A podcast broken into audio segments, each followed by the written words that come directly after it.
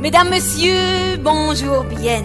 Ich habe heute das Vorrecht, Ihnen eine App zu präsentieren, die alle anderen Apps, die Sie bisher kennengelernt haben, in den Schatten stellen wird. Es ist eine App, die Sie nicht nur auf Ihrem Smartphone, sondern direkt in Ihrem eigenen Leben installieren können. I pray. Und ich werde Ihnen sogleich drei wahre Geschichten präsentieren, die zwar von Schauspielern erzählt werden, aber erzählen, was echte Leute aus unserem Umfeld mit dieser App bereits erlebt haben. Hier also das echte Kundenfeedback.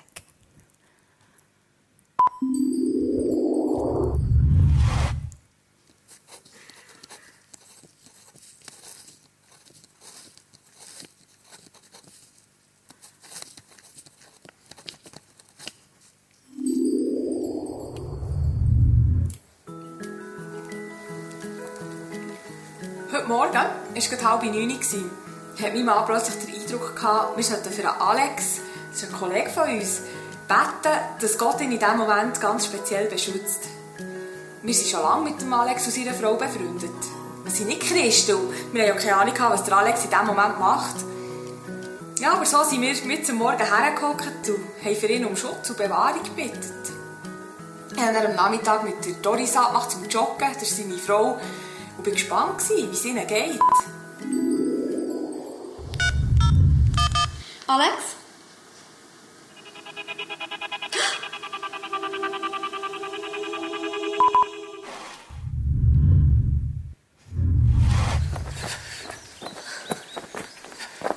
Du, wie geht's dem Alex? Wir haben das Gefühl, wir müssen für ihn um Schutz bitten. Echt? Aha. Hey, das ist mega speziell. Hey, heute Morgen war er mit dem Auto unterwegs und ist bei der Baustelle durchgefahren.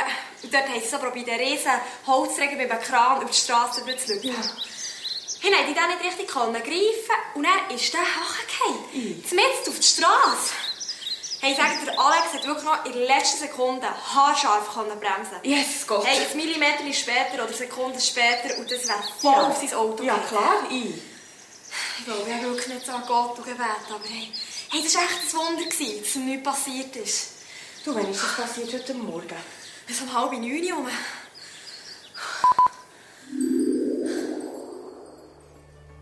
Ihr Time-Management über iPray auf die Sekunde genau.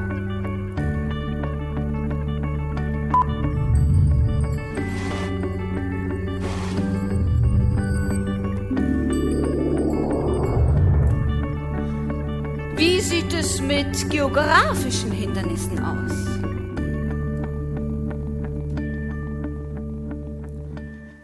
Es war einmal vor ganz, ganz langer Zeit, Ende August 2013, als an einem Anlass in Safran Heidi aus Bischofszell mit Peter aus Bulgarien ins Gespräch kam. Und Heidi erzählte Peter, dass sie für einen Mann biete. Genau in diesem Augenblick lief ein junger Mann an den beiden vorbei. Peter aus Adelboden. Und Peter aus Bulgarien wurde den Eindruck nicht mehr los, dass dies genau der richtige Mann für die Heidi sein könnte. Also schrieb Peter aus Bulgarien, Peter aus Adelboden eine E-Mail. Ob diese sich nicht bei Gelegenheit bei der Heidi mal melden wolle. Doch diesem erschien es als wenig hilfreich, eine Frau vom anderen weiten Ende der Schweiz kennenzulernen. Also bat er Gott, dass wenn die Heidi die richtige Frau für ihn sein sollte, Gott schaue, dass sie ihm noch vor Ende des Jahres, bitteschön, im richtigen Leben über den Weg laufe. Ja, und so verging dann mal die Zeit. Über Weihnachten, Neujahr hatte Peter aus Adelboden eine Reise nach Kuba geplant, welche kurzfristig abgesagt wurde. Also rief er seinen Cousin an der organisiert Hilfseinsätze. Ob sie nicht irgendwo auf der Welt jemanden gebrauchen könnten. Und tatsächlich, Es wurde jemand gesucht für handwerkliche Arbeiten an einem Durchgangszentrum in Athen. So reiste Peter aus Adelboden Ende Dezember nach Athen.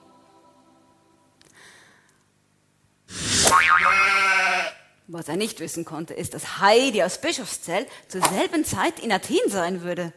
So lernten die beiden sich noch vor Ende des Jahres im richtigen Leben kennen. Die beiden haben letzten Juni geheiratet.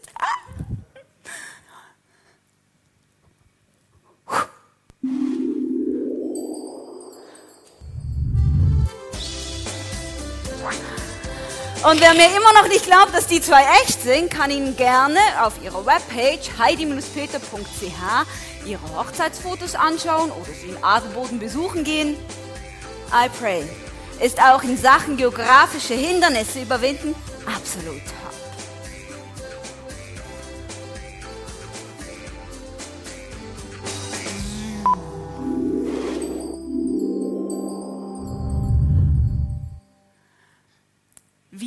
es denn mit physischen Komplikationen aus? Ich möchte Ihnen gerne Phil vorstellen. Das ist ein Mann, der siebenjährige Junge mit Epilepsie diagnostiziert wurde. Ihr Sohn leidet an Epilepsie. Die Krankheit kann zu häufigen epileptischen Anfällen führen, die definiert sind als ein krampfartiges, synchrones Entladen von Neuronengruppen im Gehirn, welche zu plötzlichen Verhaltens- bzw. Empfindungsstörungen führen können. Das bedeutet für das Leben von Phil, dass er massiv in seiner, seiner Mobilität eingeschränkt ist, weil er nicht zum Beispiel Velo fahren darf, er darf nicht schwimmen, er darf nicht Auto fahren und auch während eines Krampfanfalls ist die Verletzungsrisiko natürlich sehr hoch. Gott, es ist so schwer zu sehen, wie eingeschränkt mein Sohn ist durch die Krankheit. Und ich mache mir Sorgen, dass ihm etwas zustoßen kann, wenn er einen epileptischen Anfall hat. Bitte beschützt du ihn und heil du ihn von dieser Krankheit. Aber durch seine Krankheit ist das Leben von Phil geprägt, von Zwischenfällen und Umfällen. Ah. Ja, genau. Äh, eine andere Situation war, als ich in London auf die U-Bahn gewartet habe. Plötzlich hatte ich einen elliptischen Anfall und bin auf das Gleis runtergefallen. Und ich meine, von dem habe nichts gemerkt, aber auch ein paar Minuten fährt dort eine U-Bahn durch und die hat keine Chance zum Bremsen. Und zudem kommt, dass die U-Bahn in London zwei verschiedene Stromschienen hat. Eine ist in der Mitte und eine ist in der Seite des Gleis. Und genau dort bin ich draufgefallen. Und äh, ich meine, die Stellen Höchstspannungen, denen anzukommen, ist, ist lebensgefährlich. Eine andere Situation war... Ihr seid während dem letzten epileptischen Anfall auf offener Straße gestürzt und mit dem Kopf stark am Randstein aufgeschlagen. Wir haben jetzt eine Bildgebung gemacht vom Kopf und da drinnen gesehen, dass der eine Fraktur vor der hinteren Orbitalwand heisst. Das heisst, bei Augenhöhle, hinten, der Knochen ist gebrochen und der Bruch geht sogar noch weiter bis hinten in die Schädelbasis. Das heisst, einerseits sind wichtige Gefäße und Nerven der Augenversorgung verletzt und andererseits gibt es eine Hirnblutung, das heisst, es blutet ins Hirn hinein, was zu einem erhöhten Hirndruck führt. Und das ist eine lebensbedrohliche Situation, die wir dringend operieren müssen. Verschiedene Freunde von Phil hatten die App iPray Gott sei Dank schon installiert. Gott, bitte lass die Operation gut gelingen und mach, dass der Phil keinen gesundheitlichen Schaden davon trägt. Im Namen Jesus Christus proklamiere ich über dem Leben von Phil, dass er soll gesund sein Du, Jesus, bist für alle unsere Krankheiten und Schmerz am Kreuz gestorben. Und das nehme ich jetzt für Phil in Anspruch. Jesus, heil du Phil endlich von dieser Epilepsie, dass er nicht mehr unter dieser Krankheit muss leiden muss. Bitte bist du am Phil jetzt ganz besonders nach und schau du zu ihm mit dieser schwierigen Situation. Die Operation, die der Arzt hervorgehabt hat, musste ich haben. Und meine Augen funktionieren immer noch einwandfrei. Und äh, zudem kommt, äh, in dem Moment, wo ich auf das U-Bahn-Gleis bekam, äh, hat es keinen Strom auf dieser Schiene gehabt. Und die Transportpolizei konnte mich extrem schnell aufnehmen, bevor die nächste U-Bahn kam. Das sind jetzt nur äh, zwei von vielen Geschichten, die ich erzählen kann. Meine Mama sagt immer, Gott stellt mir extrem viel Schutzengel auf die Seite. Und auch er mich bis heute noch nicht von Epilepsie geheilt, berührt er mich immer wieder extrem mit seiner Heilung und mit seinen Wundern, die er hat in meinem Leben. und zeigt mir, wie er mir hilft, wenn es wirklich um Leben und Tod geht.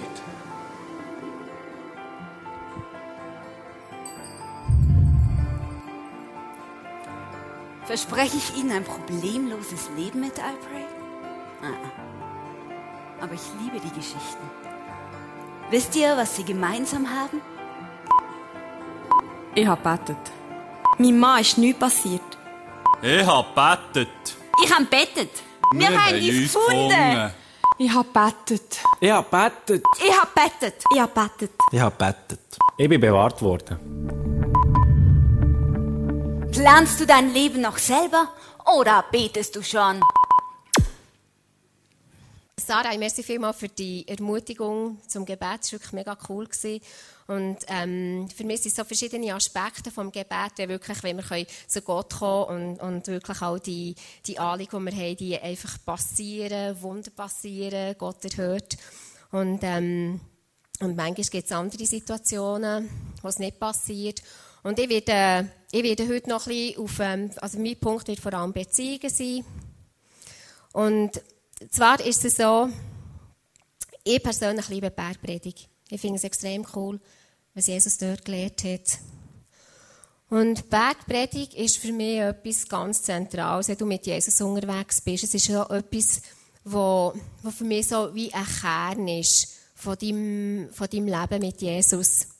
Und heute schauen wir, was Jesus über das Gebet gelehrt hat, was er für einen Schwerpunkt gesetzt hat. Und wir fangen an als Einstieg mit, dem, äh, mit einem Comic von Alain Odersey. Ich weiß nicht, ob ihr den kennt. Der kommt von Saint-Imier, ist eigentlich ähm, ist ein Komo. Und ähm, könnt ihr Slide haben? Ich muss, ja genau, danke. Und zwar sagt da der, ähm, der Johnny, Herr, stimmt's, dass, ich für dich eine Sekunde, dass für dich eine Sekunde wie tausend Jahre ist? Und Gott sagt, hm, ja. Also ist auch ein Franken ähm, wie eine Million, oder? Hm. Und er betet weiter, okay, könntest du mir nicht eins von deinen Millionen geben? Und Gott sagt, ja klar, kein Problem. Warte eine Sekunde.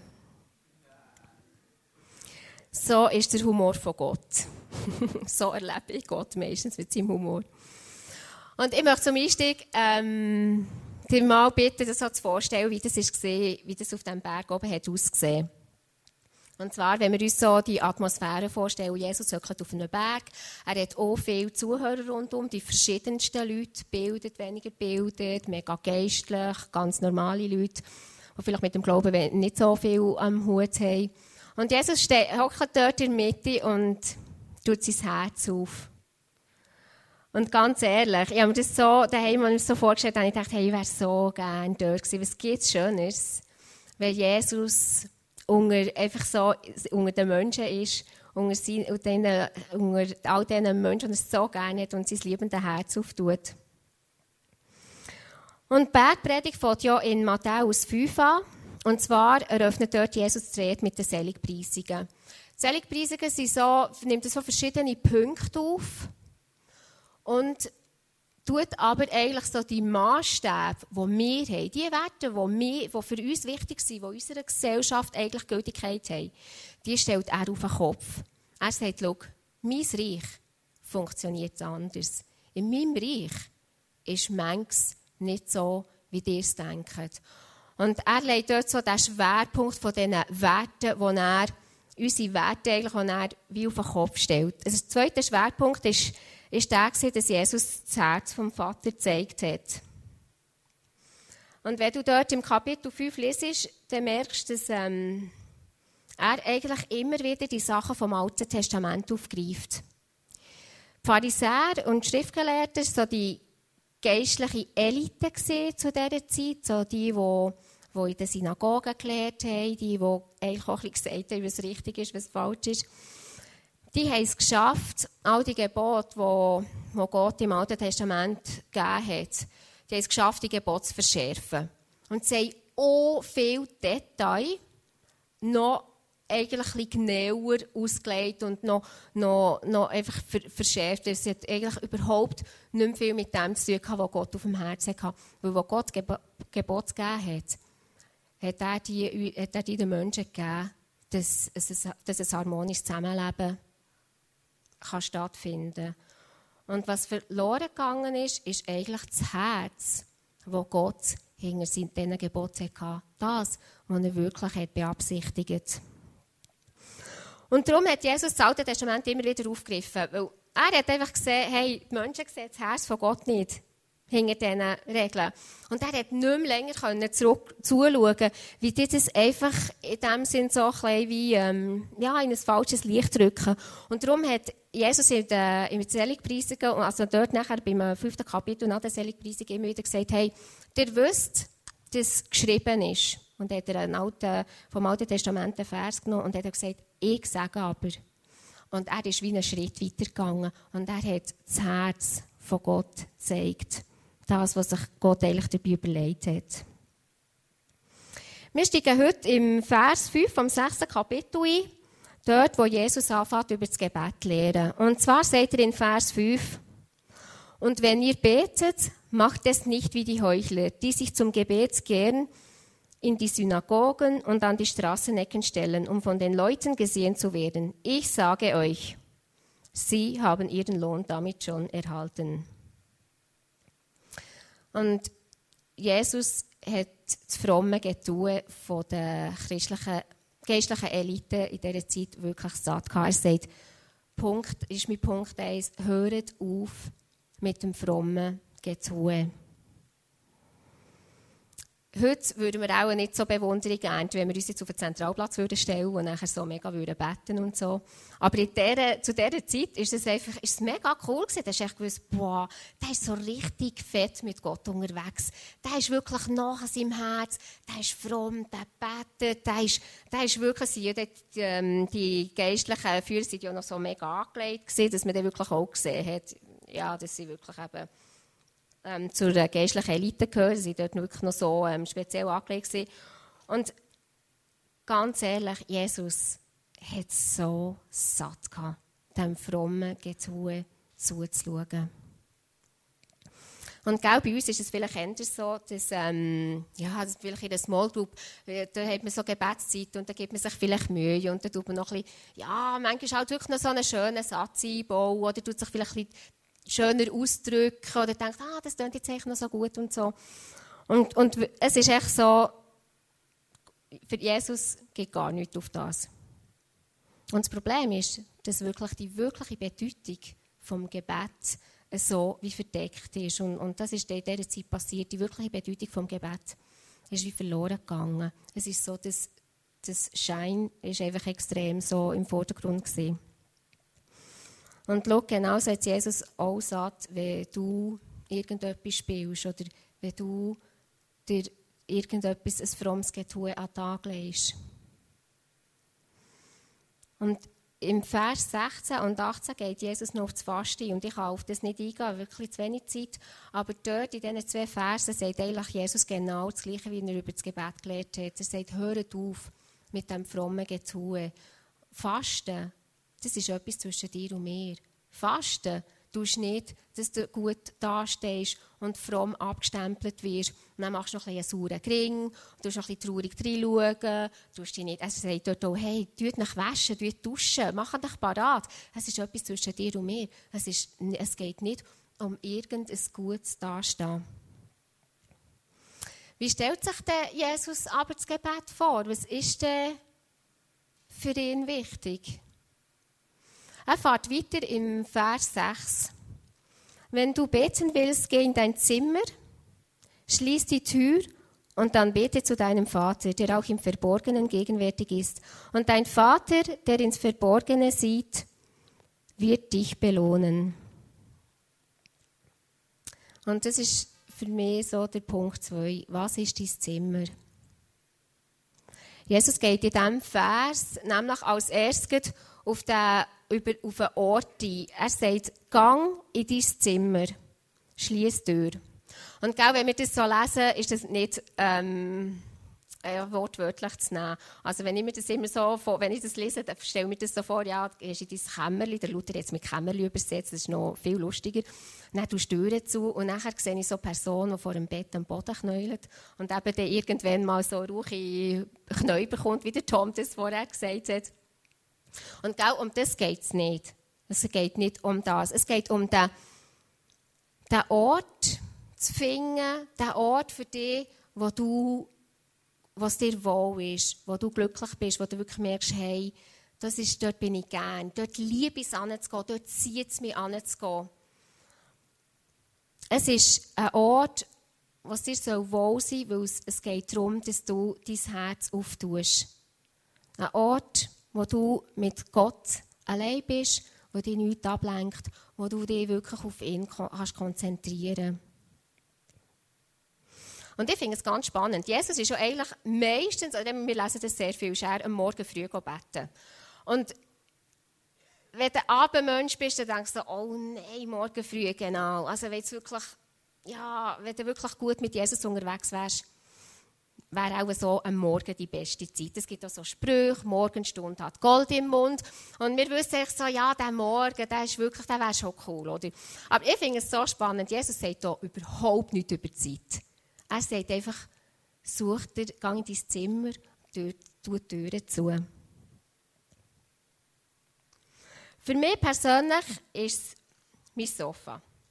Ich liebe mein Sofa. Ich habe dort Küsse drauf, ich habe Decken und ähm, am Morgen liebe ich es einfach, ähm, einen Kaffee rauszulassen und dann mache ich mich so richtig bequem auf meinem Sofa. Und dann kann ich ein bisschen Musik hören, ich habe die Bibel neben mir und ich kann, ich kann mit dem Vater berichten und ähm, es sind alle, ich bin allein, es sind alle draußen, ich muss nicht jetzt in ein Zimmer, weil ich bin wirklich allein und ich liebe es. Ähm, für meine aktive Seite ist es eher das Joggen. Dann gehe ich oft joggen, nehme ein bisschen Worship-Musik in die Ohren, manchmal auch ohne. Und für mich ist es so, ich gehe meistens über das Feld, da habe ich das Gefühl, da bin ich wirklich, da kann ich mich so, da sehe ich so die Weite, das tut so ein bisschen mein Geist auf, also das ist jetzt für mich so.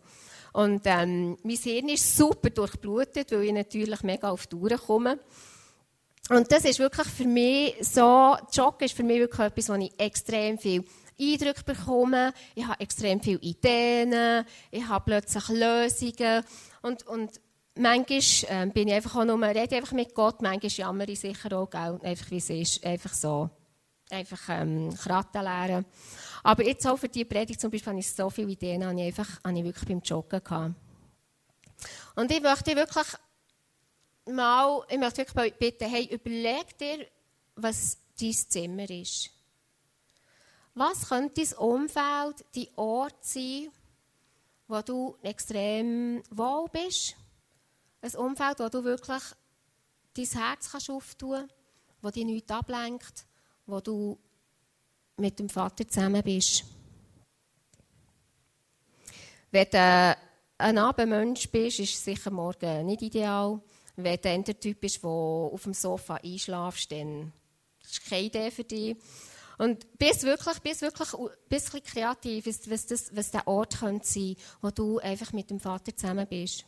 Der Jürg geht jetzt sehr oft, kommt er am Mittag nicht heim und dann geht er, nimmt er, Sandwich, nimmt er ein Sandwich mit und dann geht er über die Mittagszeit äh, an Jura, Jura das ist sogar die Nähe von seinem Büro, geht dort ein bisschen laufen und, und hat einfach so wirklich diese Zeit ähm, mit, mit Gott zusammen. Das Zweite, was Jesus in diesem Vers betont, ist Vater und Verborgen. Und das ist spannend. Vater steht zweimal in diesem Vers und Verborgen steht zweimal in diesem Vers. Offensichtlich hat Jesus die zwei Sachen betonen Was sehen wir aus diesen zwei Sachen? Ich denke, das, das Vater, das deutet wirklich auf Beziehung an. Und das Verborgensein, das ist wirklich einfach so, du mit dem Vater allein. Also wir lernen ja so ein bisschen, me Jesus, für mich so ein bisschen das, wirklich so die Zeit, wo du allein mit dem Vater hast. Und gell, manchmal verlieren wir ein den Fokus beim Betten. Wir verlieren ein den Fokus, dass es eigentlich um Beziehung geht. Und wir hatten vor vier Jahren eine herausfordernde Situation in unserer Familie. Wir hatten jemanden, der, ähm, der krank war. Wir haben, und wir haben ein Wunder gebraucht. Und wir sind Gott anderthalb Jahre nonstop in den Ohren gelegen. Und nach anderthalb Jahren ist es einfach nicht so rausgekommen, wie wir wollen. Oder wie wir uns gewünscht haben, wie wir gebetet haben dafür. Und, und das Wunder ist nicht eingetroffen, die Heilung ist nicht eingetroffen. Und uns hat es dann als ganze Familie wirklich einfach fast aus der Bahn geworfen. Uns hat die Situation wirklich einfach total, wir sind wirklich total am Boden zerstört wegen dieser Situation. Und ich bin eigentlich erklüpft. Ich habe wirklich gedacht, hey, was ist passiert? Wir, die schon so lange mit Jesus unterwegs wir wollen ihn doch lieben über alles. Und jetzt sind wir einfach maßlos enttäuscht, dass wir am liebsten alles wollen, wirklich alles an Nagel hängen und sagen, hey Gott, wirklich, so nicht, nicht mit uns. Und ich habe wirklich gedacht, hey, irgendetwas ist krumm gelaufen. Und als ich das so ein bisschen reflektiert habe, ist mir plötzlich so bewusst worden, wir haben in dieser Situation als ganze Familie eigentlich nur noch auf das Eingreifen von Gott ähm, geschaut und wir haben nur noch auf das fokussiert. Und die Beziehung mit ihm ist total auf der Strecke geblieben. Wir haben einfach gesagt, Gott, wir brauchen das Wunder, gib das Wunder. Wir haben auch das Gefühl gehabt, ähm, dass Gott das so will. Und, ähm, und ja, wir haben uns einfach extrem fokussiert auf das. Und ich denke wirklich, ähm, es ist so cool, wenn wir wirklich Gebetserhörung erleben. Gell? Das ist wirklich super. Das brauchen wir auch. Ähm, das ermutigt uns und wir haben auch seitdem wieder viel Gebetserhörung erlebt. Aber ich denke, es ist so wichtig, dass wir wirklich uns bewusst sind, hey, Gott geht es um, um Beziehung. Und Gott, äh, Jesus hat wirklich in, den, in diesem Abschnitt so viel das Wort Vater gebraucht. Und es geht um die Beziehung zu Gott als Vater. Und dort darf, der, darf einfach das, die Gabe, die Möglichkeit, die Jesus hat, uns zu helfen, darf nicht im Vordergrund stehen, sondern Gott als der Vater, der da ist, der uns liebt, der gute Pläne hat für uns, das ist wirklich auf das, was wir fokussieren sollen. Und wenn wir heute über Gebet reden, möchte ich dich fragen, wie sieht dein Gebetsleben aus? Was sind deine Motive zum Beten? Warum gehst du zu Gott? Warum betest du? Warum redest du mit ihm? Ist es wirklich, möchtest du mit ihm reden, kommunizieren? Ist ist es ein Dialog? Oder kommst du mit deiner Liste, die du hast, so riesen Wunschliste, ähm, mit deinen Problemen, mit äh, das neuen Job brauchst, oder das dass, ähm, dass einfach so viel nicht rund läuft. Oder der Mann ist wirklich gerade in einer ganz schwierigen Phase. Oder gehst du wirklich zu Gott, weil du nicht echt Beziehung willst leben weil du mit dem Vater willst zusammen sein weil du willst weil du willst mit ihm austauschen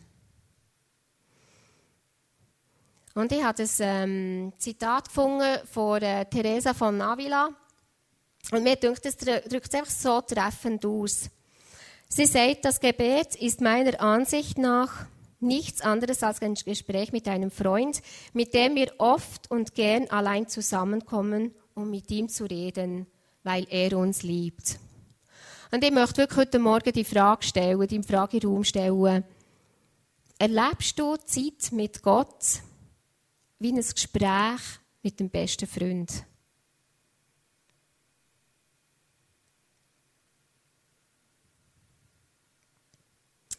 Jesus fährt nachher weiter im Vers 7, fordert er dich und mich auf, nicht zu quasseln. Er sagt, leiere nicht endlose Gebete herunter wie Leute, die Gott nicht kennen. Sie meinen, sie würden bei Gott etwas erreichen, wenn sie nur viel Worte machen. Folgt nicht ihrem schlechten Beispiel, denn euer Vater weiß genau, was ihr braucht, noch ehe ihr ihn um etwas bittet. Jesus sagt hier mit anderen Worten, hey, hör auf, mir zuzutexten. Hör auf, zu lehren. Also ich finde jetzt Leiern finde ich noch so ein starkes Wort. Dass wenn du jemandem sagst, hör auf lehren, ähm, empfindet es eventuell nicht so positiv. Dann denkt er, ja, hallo, ich lehre doch nicht. Also bitte. Und Jesus ist einfach so cool, weil er sagt, ah, hör doch auf mit diesem leeren Wort. Und er sagt aber auch, warum? Er sagt nicht einfach, hört auf mit dem Zeug. Er gibt auch die Antwort, sagt, hey, warum? Er sagt nämlich, die, die mich nicht kennen, die meinen, sie müssen mir zutexten. Die, die aber wissen, wer ich bin, die, die mich als Vater kennen, sagt auch, euer Vater weiß genau, was ihr braucht. Also, wenn du die Gott als deinen Vater kennst, dann weisst dass er zu dir schaut, dass er gut ist, dass er für dich ist.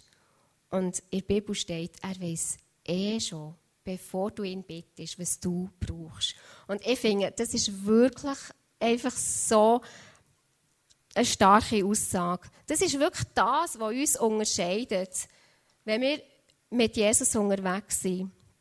Es ist wirklich der grosse Unterschied. Hey, du hast einen Gott, der Vater ist. Nicht ein Gott, der weit weg ist, sondern ein Gott, der dein Vater ist, der weiß, was du brauchst, bevor du ihn überhaupt bittest. Und Jesus fährt nachher weiter im äh, Vers 9, das bekannte Gebet, Vater unser. Und er sagt, so sollt ihr beten. Punkt 4. Ihr sollt deshalb so beten, unser Vater im Himmel, dein heiliger Name soll geehrt werden. Und hier ist es wieder, Jesus fährt wieder das Gebet da mit unser Vater im Himmel. Und zu dieser Zeit ist das revolutionär gewesen. Weil im Alten Testament, ich habe das schnell nachgeschaut, wie viel Vater vorkommt im Alten Testament, Neuen Testament. Und interessanterweise bin ich drauf in den Psalmen, wo man ja eigentlich sagt, das sind fast alles so ein mehr oder weniger Gebet kommt Vater fünfmal vor. Es sind 150 Psalmen, es kommt fünfmal vor. Ähm, dreimal im Zusammenhang so Familie, also Vater, Sohn, also ja, völlig nicht wirklich bedeutend. Und ähm, einisch erwähnt Gott, also es äh, schreibt der Psalmist dort, Gott ist wie ein Vater, der sich über äh, seine Kinder bahnt. Und die zweite Stelle, schön ausgeglichen, steht nämlich, Gott ist wie eine Mutter, die ihre Kinder tröstet. Und das ist wirklich, ich finde das so spannend. Das ist nur so ein kleines Ding. Diana hat sich immer beklagt, wenn ich weg war, weil der Jürg ist der beste Papi. Aber etwas hätte er nicht machen können. Er konnte nicht trösten. Und Diana hat immer gesagt, Mami, wenn du einfach nicht weg bist, wenn ich irgendetwas habe, wenn ich mir weh mache, der Papa sagt einfach, komm easy, jetzt ist nicht so schlimm und nimm die zusammen und wegen dem rennen wir doch nicht. Und ich habe mir gedacht, ja gut, okay, das ist auch, äh, ja, Jürgen ist jetzt halt auch so, der ist auch so aufgewachsen, sein Vater ist auch schon so gewesen, sein Großvater ich immer so gedacht. Und letzte Woche, als ich das habe gelesen habe, dass wirklich Gott sich be beschreibt als eine Mutter, die tröstet, dann dachte ich, aha, okay, logisch, Jürgen kann ja gar nichts dafür. Wir sind für das geschaffen, das ist der Job der Mütter. Aber eben, der Vater erbarmt sich, gell? Einfach so, dass wir da schön gerecht sind. Jesus hat die Eigenschaft von dass Gott Vater ist, seinen Zuhörern extrem wollen, einprägen Und warum gehe ich auf diesen Punkt so ein? Ich habe das Gefühl, dass dieser Punkt wie du Gott siehst, entscheidend ist für dein Gebetsleben. Und ich habe das Gefühl, dass dort, wie du betest, dort, wie du zu Gott gehst, das extrem beeinflusst, wie du ihn siehst. Und ich habe euch ein Bild mitgebracht. Das ist ein wunderschönes Bild von Michelangelo. Ich finde es unglaublich schön. Aber für mich widerspiegelt das Bild so klein, dass das distanziert sie. Also er ist der Adam und, und Gott ist sich so das Bild, wo Gott dem Adam ähm, der Lebensatem so einhaucht. Und, und für mich ist es so das Bild, das so die Distanz zeigt. So Gott ist wirklich der, der irgendwo im Himmel ist, mit den langen Haaren. Und wir Menschen sind da so irgendwie unten. Und vielleicht erlebst du Gott auch so, Gott aus Distanz, aus Distanz, weil irgendwie vom Himmel oben runter schaut. Manchmal ist dich ein beobachtet. Manchmal ist der Daumen oben, manchmal ist er unten. So, je nachdem, wie du jetzt, was für Entscheidungen du triffst oder was auch immer. Gell? Und Gott möchte ein Vater sein. Gott möchte nicht ein, irgendwie so ein Herrscher auf Distanz sein. Und das nächste Bild habe ich für uns Frauen rein. Weil wir lieben es, uns Gott als einen Vater vorzustellen oder als eine Mutter vorzustellen, wo wir einfach geborgen sind, wo wir wirklich wo wir einfach wohl sind, wo wir wissen, boah, da ist Wärme, da ist Nähe, da ist jemand, der zu mir schaut. Und das zweite Bild habe ich für euch Männer mitgenommen. Genau. Der Mann stellt euch vielleicht einen Vater vor, einen, der kommt säckeln, der kommt joggen, der kommt Fußball spielen, einer, der einfach da ist, der dich unterstützt, der dich motiviert, der dir Kompliment macht, obwohl das haben wir auch sehr gerne mit Frauen, gell? Aber wirklich einfach so ein äh, äh, Vater, der einfach da ist für dich, wo es einfach Spass macht, mit ihm unterwegs zu sein. Und wir haben mal in unserer Small Group eine super Übung gemacht. Und zwar haben wir uns mal so überlegt, und das näher aufgeschrieben, wie sieht dein Traumvater aus? Weil, gell, wenn ich über das Thema Vater rede, dann weiss ich, dass in vielen Köpfen so abgeht, hey, aber wie du meinen Vater willst kennen, sorry.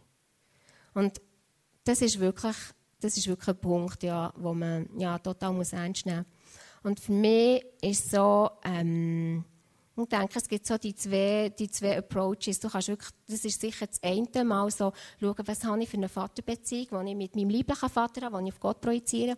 Und für mich ist eben das andere ist so ein, bisschen ein anderer Approach. Sich mal zu überlegen, okay, ich vergesse mal, was ich für einen Vater hatte. Und, und überlegen wir mal, was wäre mein Traumvater? Und ganz ehrlich, als mir, als das so in den Sinn kam, diese Woche, habe ich nachher so gedacht, hey, das ist wirklich noch spannend. Die Sachen, die ich dann aufgeschrieben habe, das ist, das ist jetzt wirklich schon ein Weile her, die, so erlebe ich Gott eigentlich auch. So begegnet mir Gott, so erlebe ich den Gott wirklich als, als, als so die, die Vaterschaft. Und ich möchte wirklich ähm, einladen, das mal zu machen. Nehmt nächste Woche mal Zeit Überleg dir, wie müsste mein Traumvater aussehen? Was müsste er für Eigenschaften haben? Mit meinem Traumvater muss man zum Beispiel Garo stellen. Und mein Traumvater, der, ähm, der muss einfach mega Humor haben. Und der muss stolz sein auf mich. Und Gott hat so viel Humor, wenn er redet mit mir. Manchmal schon fast ein bisschen too much, denke ich. Aber es ist so spannend, wirklich das mal, das mal zu machen, hey, wie sieht dein Traumvater aus? Und weißt du was? Gott als Vater wird dir das Bild sprengen. Weil er ist noch traumhafter, als du dir die traumhafteste Vater kannst vorstellen Jesus fährt weiter in Vers 10, lass deine Welt neu beginnen, dein Wille geschehe hier auf der Erde, wie er im Himmel geschieht. Und ich bin so fasziniert, wie Jesus das Vater unser, das Gebet aufbauen hat. Er fährt wirklich dort an, dass unser Vater im Himmel und er fährt so mit dem Fokussieren an, dein Reich soll kommen, dein Wille soll geschehen auf der Erde.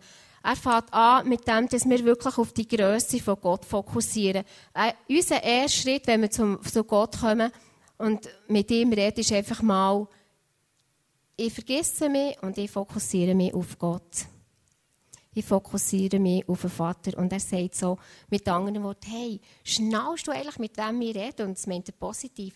Checkst du, wer du, wer du als dein Vater darfst nennen? Bist du dir das bewusst? Und dann fährt er weiter mit dem Fakt, dass wir im Gebet den Willen von Gott freisetzen. Und zwar so freisetzen, dass der Wille von Gott auf der Erde wie er im Himmel passiert. Und ganz ehrlich, das ist ein Punkt, wo ich, mich, wo ich denke, dort ist noch so viel zu holen. Und das ist ein Punkt, wo ich mich brutal freue, wenn ich das wieder sehe. Weil, wenn du dir vorstellst, der Vater, der denkt, der redet und es passiert.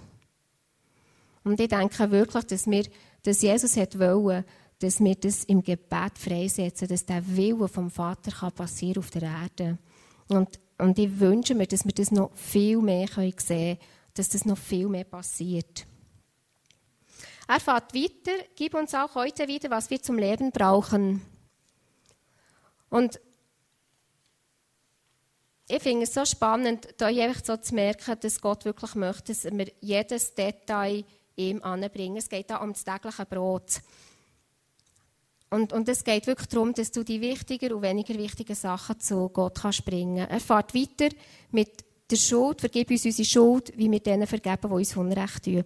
Und für mich sind so die zwei Sachen, erstens mal, auf der einen Seite mit dem täglichen Brot geht es so um unser physisches Wohlbefinden und, und der zweite Punkt mit der Schuld vergeben ist für unser psychisches Wohlbefinden, weil wir wissen, wenn wir nicht vergeben, dann werden wir bitter, dann werden wir hart, ähm, unser Herz ist, ist nicht gut unterwegs.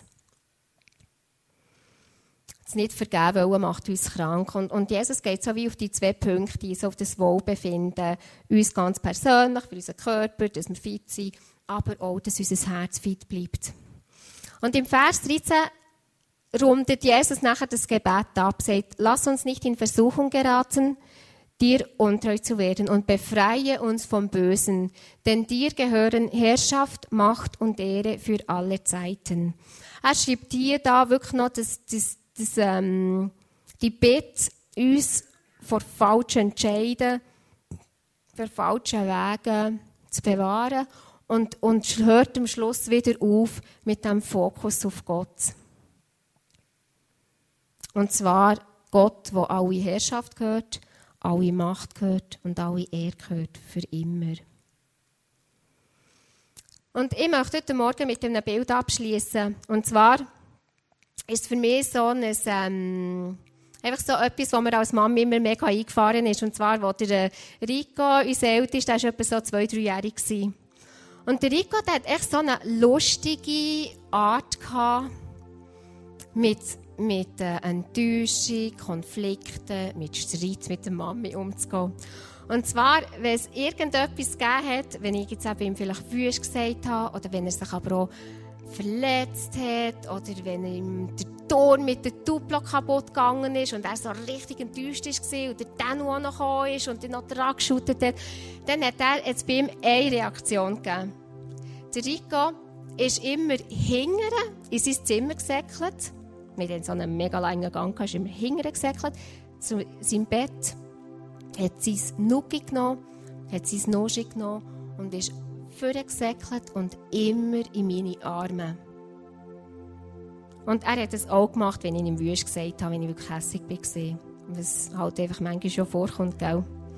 Und der Rico, der ist nie, weil vielleicht habe ich ihn manchmal auch zu Unrecht ja auch gestraft, aber der Rico ist nie hinter ins Zimmer, dort bleiben, unter der Bettdecke und nicht mehr vorgekommen.